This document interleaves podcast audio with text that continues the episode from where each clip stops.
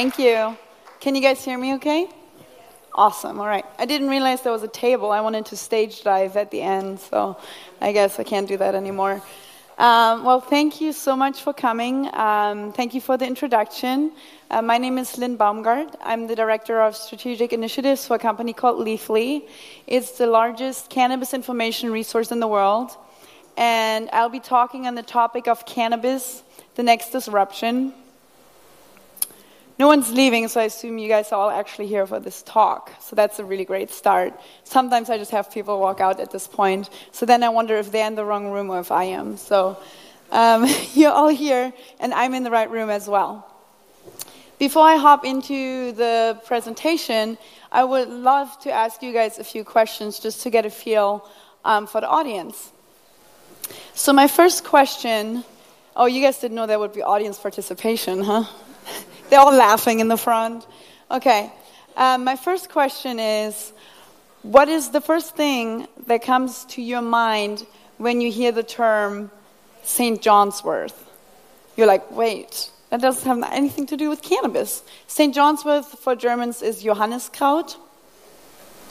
Anyone, any idea? Do you have any association with the term? Regulation, Regulation okay. I can't hear. Uh huh. And antidepressant. Yeah. Very good. Awesome. Awesome responses. Okay. Different one. Different question. Um, what is the first thing that comes to your mind when you hear the term tobacco? Um, radioactive cancer. Yeah. Great. I hear cancer. What did you say? It's radioactive. Yeah.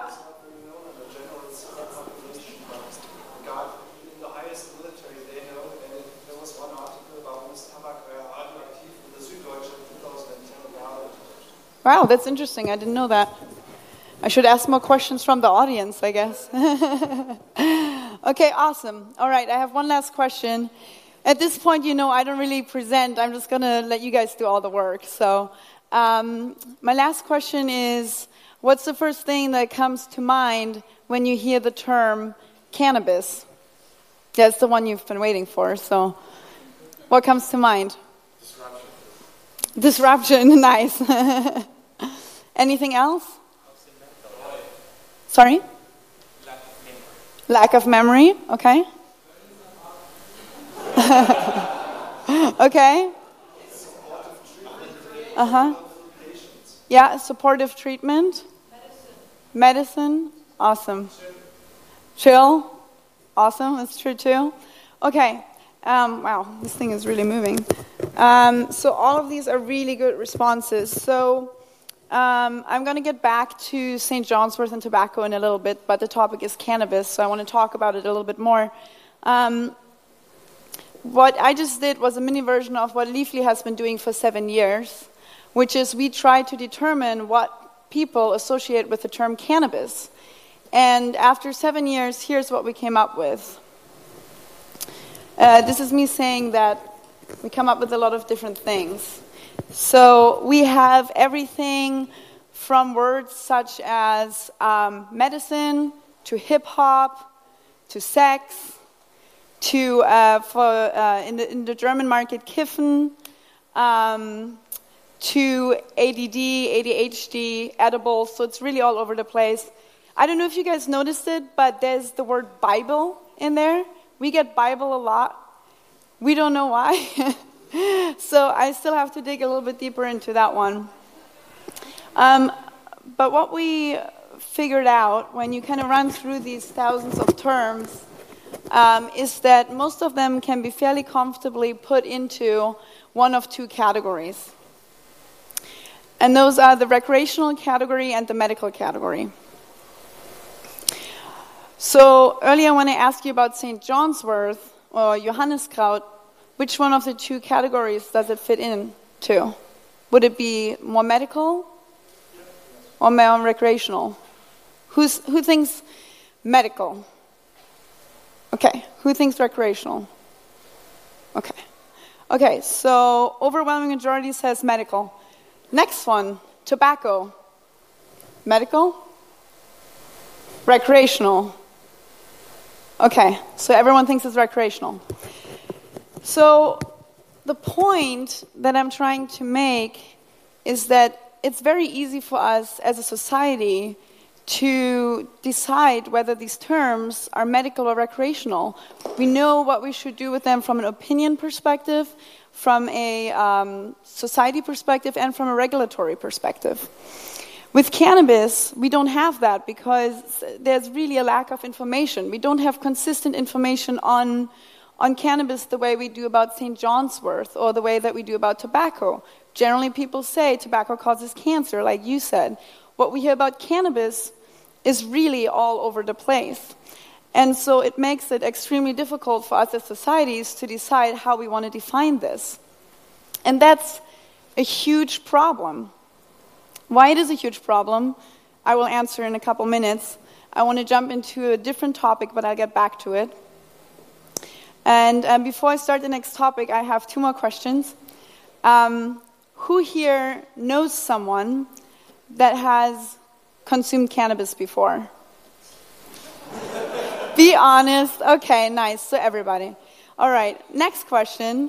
And I just want to remind everyone that you know audience participation is voluntary. Um, who here has consumed cannabis? All right, awesome. Okay, so that kind of aligns what, what we've been finding as well.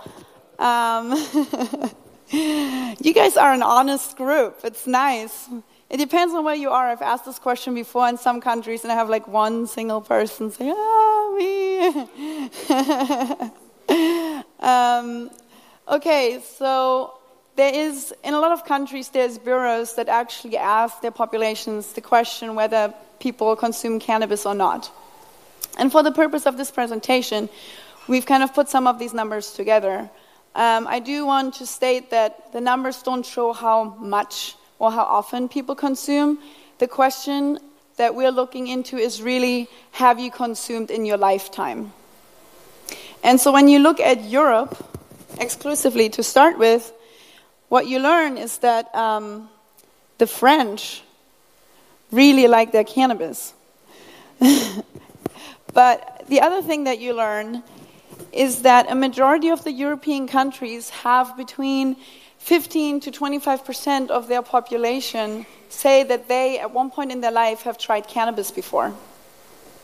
And just, just you know, for the point of clarity, we are looking at an age range of 15 to 64. Um, no children, and no people over 64.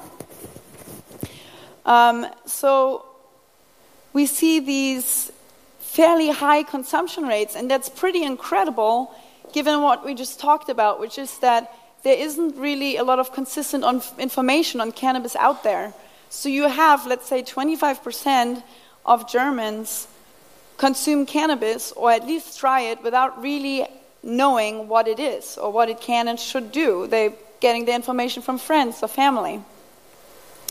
Um, if you zoom it out a little bit um, and look at the global scale, who do you guys think is the country that consumes the most cannabis in terms of lifetime consumption? What was it? Jamaica. Jamaica, okay. Canada, Australia, okay. USA. USA, yeah. Um, yes, USA, uh, 51% of people have tried it. Again, the age group for the US is a little bit different. The people that were questioned is um, 18 or 21 to 64, not 15. Closely followed by Canada. Right there, someone said Canada. Um, so if you look at this, you see um, mostly first world countries, a lot of European countries. A good reason for that is that a, in those countries, there are actually bureaus that ask cannabis questions of their populations. Um, the other reason is that the people that are asked feel comfortable answering, right? So you guys felt comfortable saying that, that you've consumed cannabis before because you don't think that there are any repercussions of you saying it. Um, so when, when we look at really a full global scale and we look at countries where that might not be the case, the numbers that we're getting are really inconsistent um, because one of those two things is lacking. And what these high numbers mean, and by the way, so these are the top, these are the top 19 countries. If you just take these top, he's like, why is she just looking at the top 19? Why is she not choosing 20? 20 is a much better number. Um, okay, just to point it out, I did ask my wonderful colleague Nick, who designed this, to give me the top 20 countries, and he came back with 19.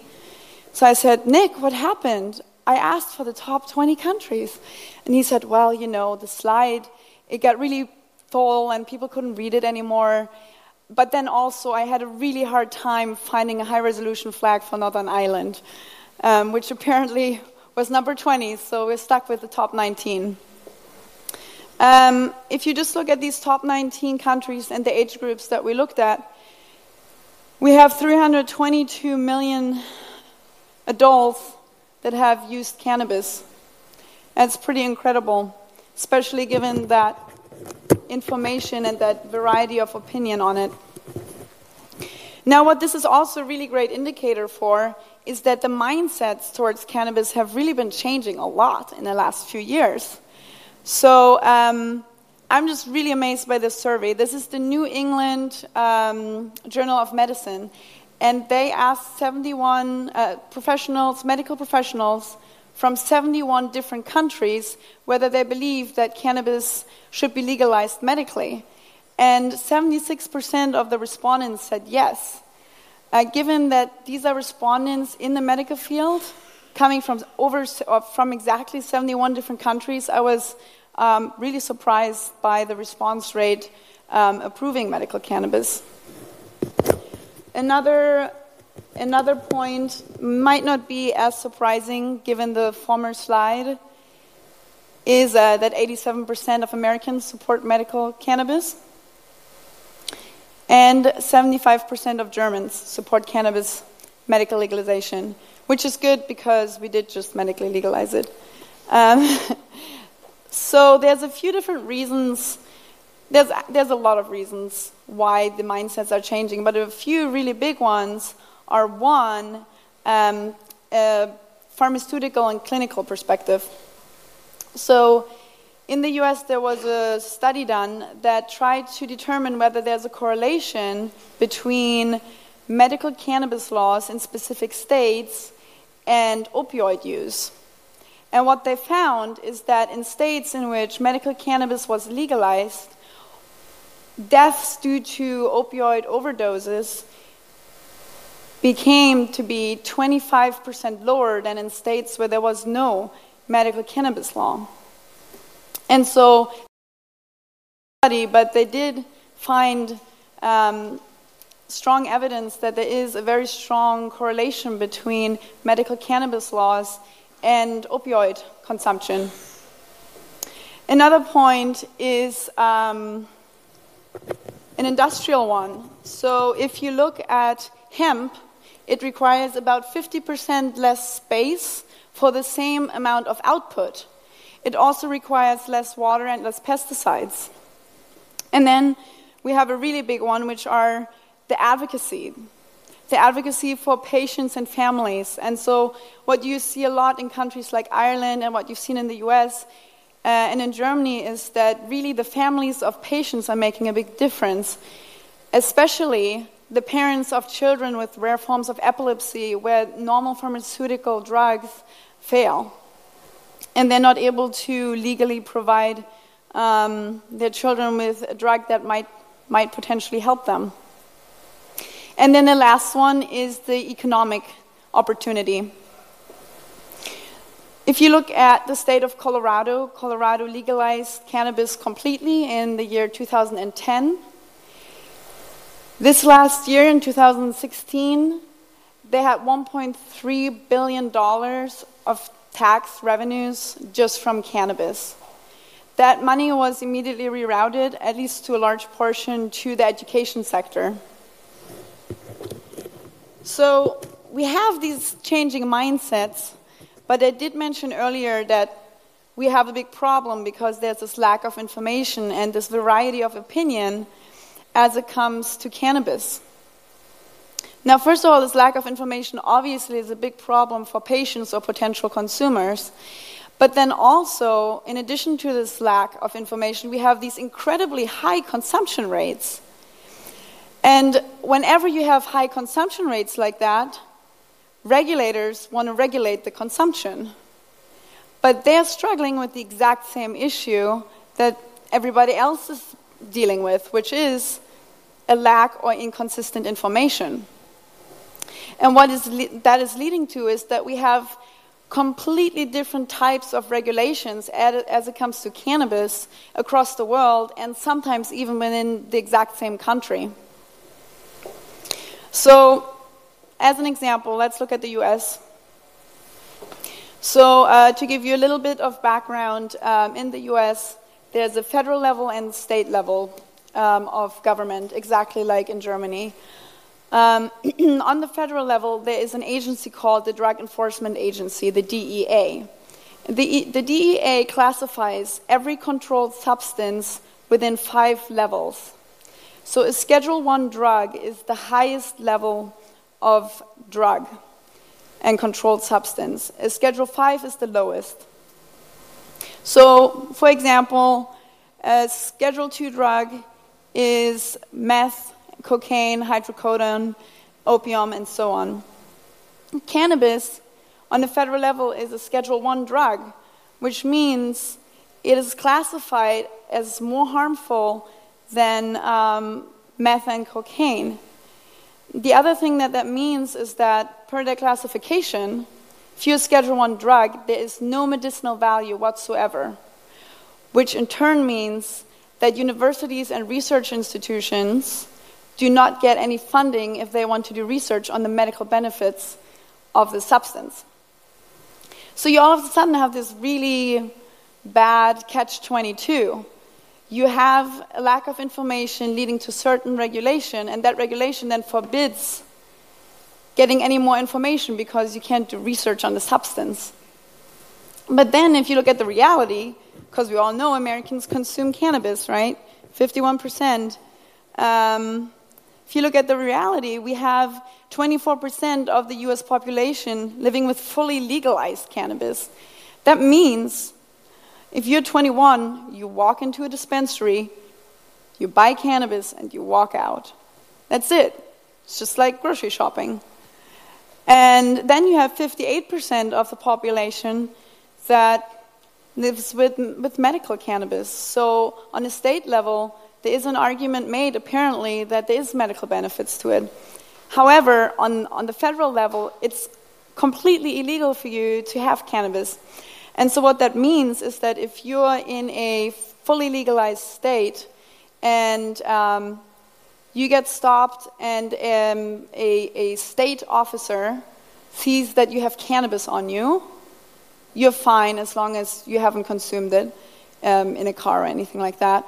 But if a federal police officer pulls you over, that police officer has the right to arrest you because he operates under the federal law right? And so these, these are issues that um, come from the type of lack of information and inconsistent opinion um, that we're seeing when it comes to cannabis. When it comes to Germany, um, we now have medical cannabis, it's legal. Um, it's a little bit different than in other countries where they decided to make an exception to the narcotics law. And they put in there that if you're um, seriously ill, you can now get a cannabis prescription from a doctor. So the problem is what does seriously ill mean? It's not defined any further in the law. And so this is again a really good example for some of the struggles that regulators having and that now doctors and patients are having, right? Because how do you hold the health insurance to paying you back for, for the medicine that you're getting if, in their definition, you don't have any type of illness that's, that's serious, that's serious enough? It's not defined. Just to give you like another few little examples of what different countries do. So you have a really wide spectrum. Canada, it's medically legal. It's going to be fully legal. It's going to be the first G7 nation that's going to have full um, legalization. Then you have Jamaica and Italy. In Jamaica and Italy, it's illegal, except if you're doing it for religious purposes. So, if you happen to be in Jamaica or Italy, make sure you got your story straight. And then um, we have places like, you know, the Virgin Islands or Curacao, places that are really big tourist countries. And there it's illegal, but it's pretty much tolerated as long as you're a tourist. So somehow, because you're a tourist, you're now treated differently on a substance that has the same effect on, you know, different people. And then we have countries like Brunei and Saudi Arabia, where it's punishable by death. Not dealing the drug is punishable by death, consumption of cannabis is punishable by death. So we have at this point just about everything as it comes to reg- regulation around the world. And so, just to reiterate a little bit, we have really confusing information, we have varying beliefs around the world, and therefore we have inconsistent regulation, sometimes within the exact same country. And this is where Leafly is really trying to disrupt the cycle. What we're trying to do is to get to a point where there's helpful information, at least to a certain point. People will always have a difference in opinion, but helpful, trustworthy, and fact based information that helps patients, that helps um, doctors, pharmacists, and that also helps provide consistent regulation and regulation that is actually meaningful to the people that it's made for. Um, just to give you a little bit of detail on how badly this information is needed, this is Leafly's traffic since we started. So we started in 2007, and that's pretty much when the US started to really move on, and um, some of the states started to legalize. But not, nothing popped up, no information base popped up, and so that's what Leafly became. And what we saw is that whenever people had to make decisions on the ballot if they should vote yes or no, on cannabis legislation, we saw crazy bumps in traffic, right? So we have this in 2014 um, with Washington and Colorado, and then we have it again in the last year when we had several states that either medically or fully legalized. So we now have traffic that hits over 120 million visits per year, which means people want to get information and questions answered. And what we've seen is that a lot of this information, a lot of um, what we're getting is people, originally it was mostly the US that, and people from the US that were looking at this. Now we have people from all over the world looking. And what we realized is that in new markets like Germany, in the medical market, the questions that people are asking are completely different from the questions that we're getting in um, established markets because there's different regulation around it, so they have different needs, and there's different bases of information that people already have. So, what that's led to, which is a nightmare from a branding perspective, is that we have to recreate the wheel for every market because we want to serve the need and we want to answer the questions that that market has.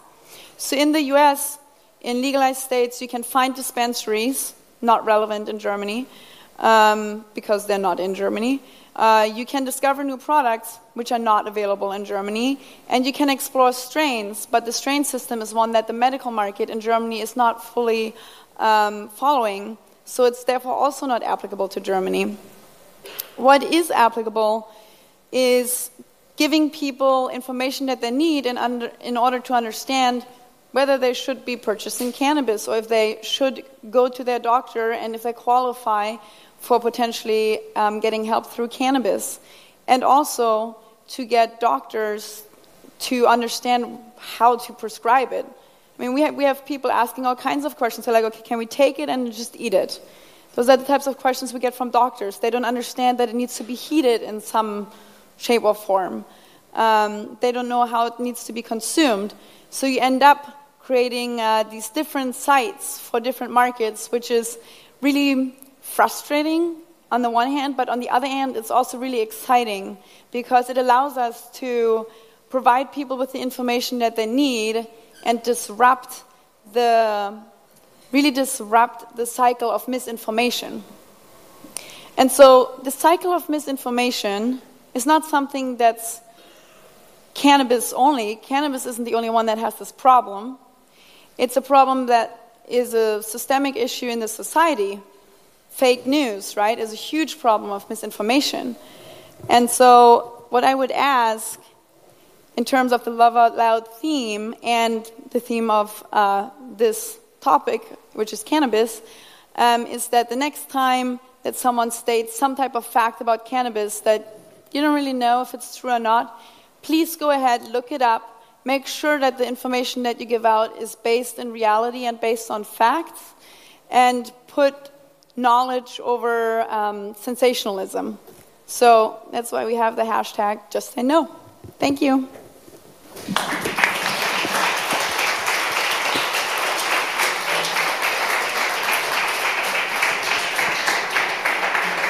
Thank you, Linn. Since it's really late and since uh, it's already nine o'clock and we have to close down, uh, Linn, I'm sure is going to be around. So Yeah. if you want to have And questions to her, then you can just talk to her privately. But I think we have to close down the, the Yeah, stage, also just to let you guys know, um, we have a meetup tomorrow for an hour that's just meant for people to be able to ask any questions that they want.